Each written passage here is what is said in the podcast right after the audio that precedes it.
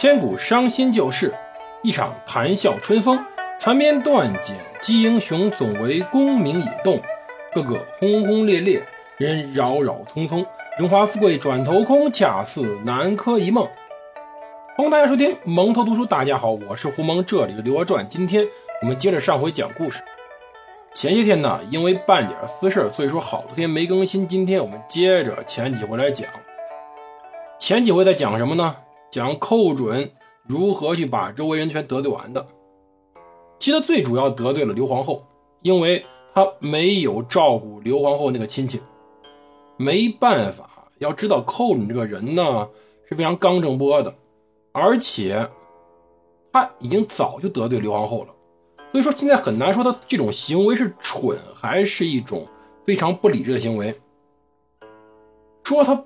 不合适，说句实话，只是后来以成败论英雄而已。寇准什么时候得罪刘皇后呢？在当初宋真宗立皇后时，当初宋真宗想立刘氏为后，当年的宰相们王旦、向敏中、寇准都说不可以。这是什么时候的事儿呢？这基本上是澶渊之盟之后不久的事儿。大家都不同意，宰执大臣们的集体反对，导致刘氏几乎晚了十年才登上后位。这一点，你说刘娥能不恨寇准吗？反正已经得罪了，索性得罪到底，这样反而能显示我寇准的威权。可是，在天禧三年、天禧四年时候，这时候由于寇准的一系列作为，再由于当时刘娥权势日盛。毕竟，宋真宗多次犯病，越来越糊涂，越来越难以承担一个皇帝应该承担的责任。权柄开始上刘娥身上转移。那么，关于皇帝生病后究竟应该是皇后执政，还是应该是宰相执政，这个皇权与相权的争执又开始了。而他们的交锋便在于寇准和刘娥身上。开始拉开架子，我们来看看这个时候，当时整个梁府中的人物，梁府嘛，东府政事堂，西府枢密院，谁呢？首先，首相是向敏中，次相是寇准。向敏中呢，其实是王旦的老同学，也是寇准的老同学，同时还有同学叫张勇，老好人，老领导。这种人呢，搁寇准身上，既不会压抑寇准的才华，又能让寇准心服口服，听从他的劝说，不至于把整个天下全毁掉。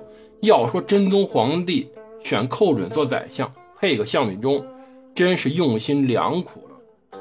然后同时呢，枢密使曹利用，就当年去澶渊之盟谈判的那位，他这时候已经当枢密使了。另外，参知政事李迪。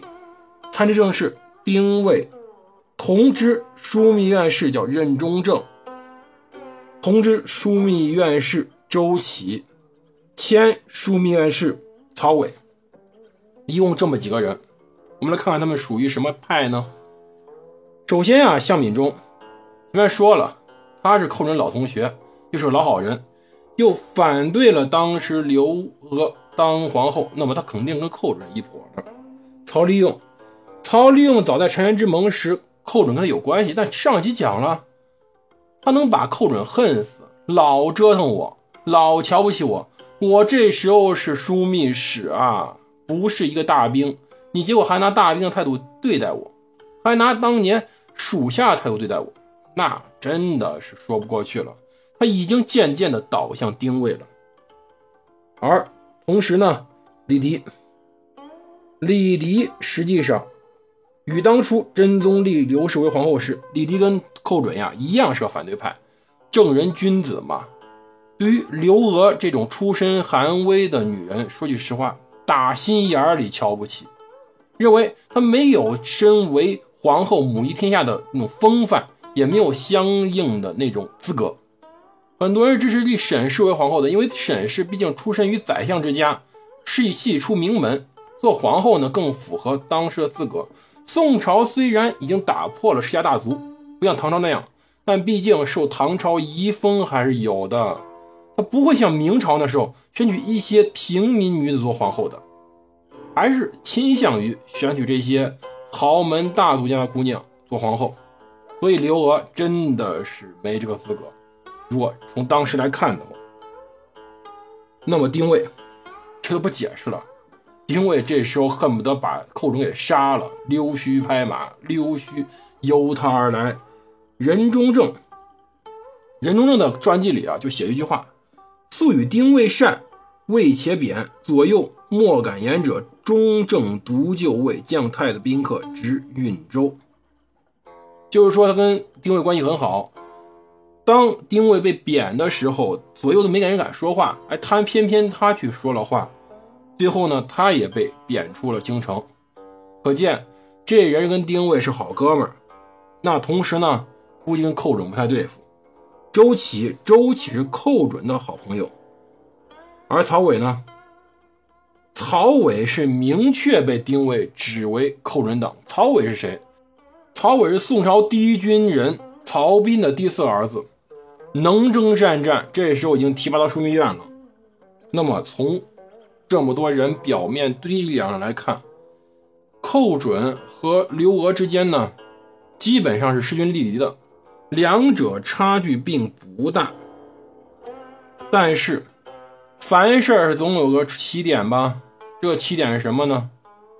这起点就是向敏中死了。向敏中是太平兴国五年的进士。跟寇准、跟王旦、跟张勇等人都是同学。这一年呢，诞生了非常多的名臣，基本上都用于真宗一朝。向敏中跟所有进士一样，刚刚当官的时候当的是监丞，就是那种可以认为是市委监察部部长这种职务。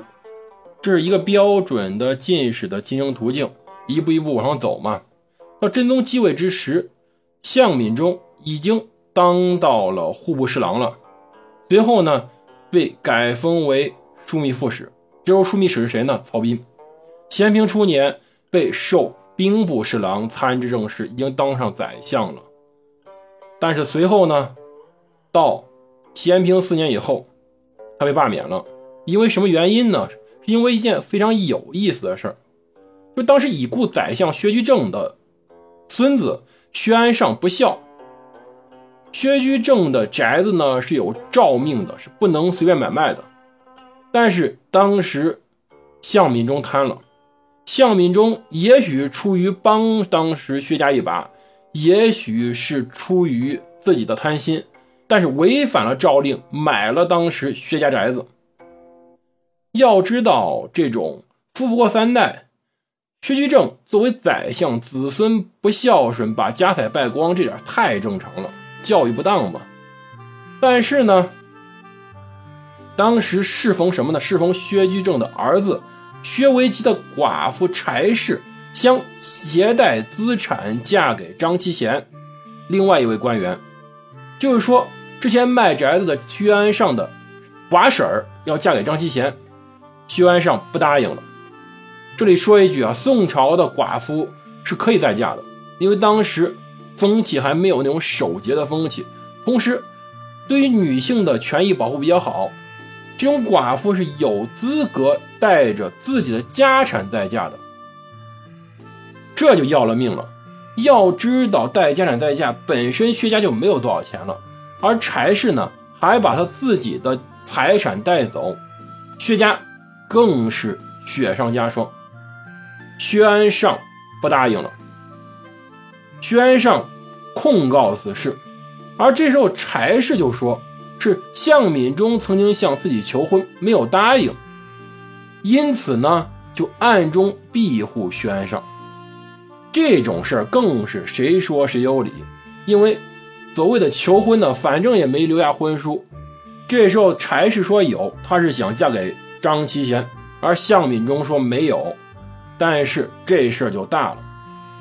当时真宗皇帝问向敏中，而向敏中说自己不久前刚刚丧妻，不想再谈论婚嫁，所以呢，从来没有向柴氏求婚。真宗这个人呢，既然已经说到这份上了，已经把自己刚刚逝去的妻子都拉出来说了，那么就不会再追究厚道皇帝吗？而柴氏呢，没完呢。柴氏被耽误再嫁，被拴在了当时已经破了薛家中，自然心里不甘，他又击鼓申冤，多次进行诉讼。于是呢，这事儿就被闹大，闹到御史台，并且呢，查出来向敏中买了薛家宅子，这就麻烦了。当时王嗣宗作为盐铁使，非常嫉妒向敏中，因此回答说，向敏中呢曾经。义娶过王承衍的妹妹，当时已经签了婚约，但是还没有行当时的聘礼。真宗询问王氏，得到实情，这事儿麻烦了。欺君，你不是说不想再议婚什么？那你跟王氏这是什么事儿呢？因此罢他户部侍郎，让他出知永兴军事。这是当时第一次向敏中罢相的情况。要知道呢，只是卷入了感情和钱财的纠纷，这个人私德并没有什么大问题。但是就因为这，他在下面晃了好多年，直到真宗巡幸澶渊。真宗巡幸澶渊时，曾经给闽中密诏，把当时西部边地之事全部交费给他，可见真宗对于他的信任。而随后呢，真宗当时去封禅泰山。以闽中德高望重，招入朝廷，作为东京留守。封禅成功以后，受尚书右丞，又回到中央了。到现在，就是我们现在讲的天禧年间为止，向敏中已经是首相了。首相是什么？一人之下，万人之上。他的存在，保证了当时寇准的安全，甚至可以说，寇准再次拜相。有赖于向敏中的推荐，否则真宗皇帝真不想见寇准。烦呢。可是这个向敏中，这寇准的保护人死了。向敏中其实当时年龄已经很大了，在天禧三年的时候，向敏中呢重阳节在皇院中宴饮，傍晚回去时候都中风眩晕。甚至到交祀都没有陪从，这已经非常严重的事儿了。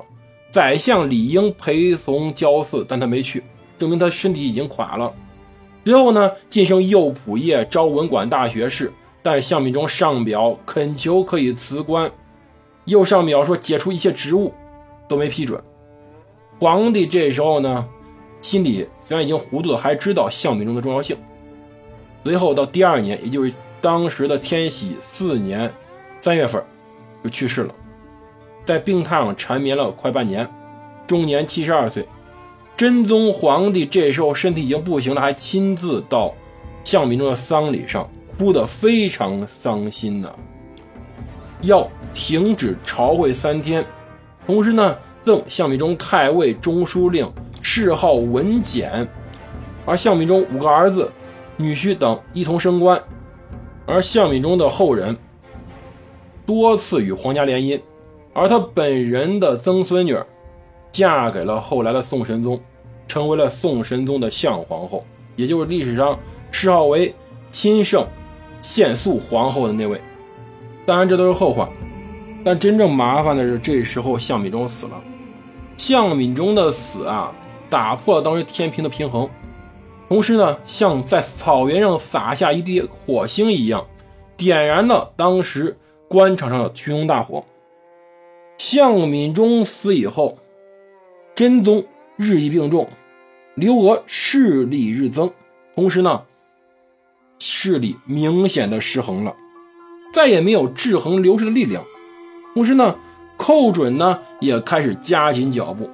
他要知道，相权为重还是后权为重，这时候必须决断了，否则自己将。彻底失一下机会，那么这燎原大火是怎么点起来的？我们后期再讲。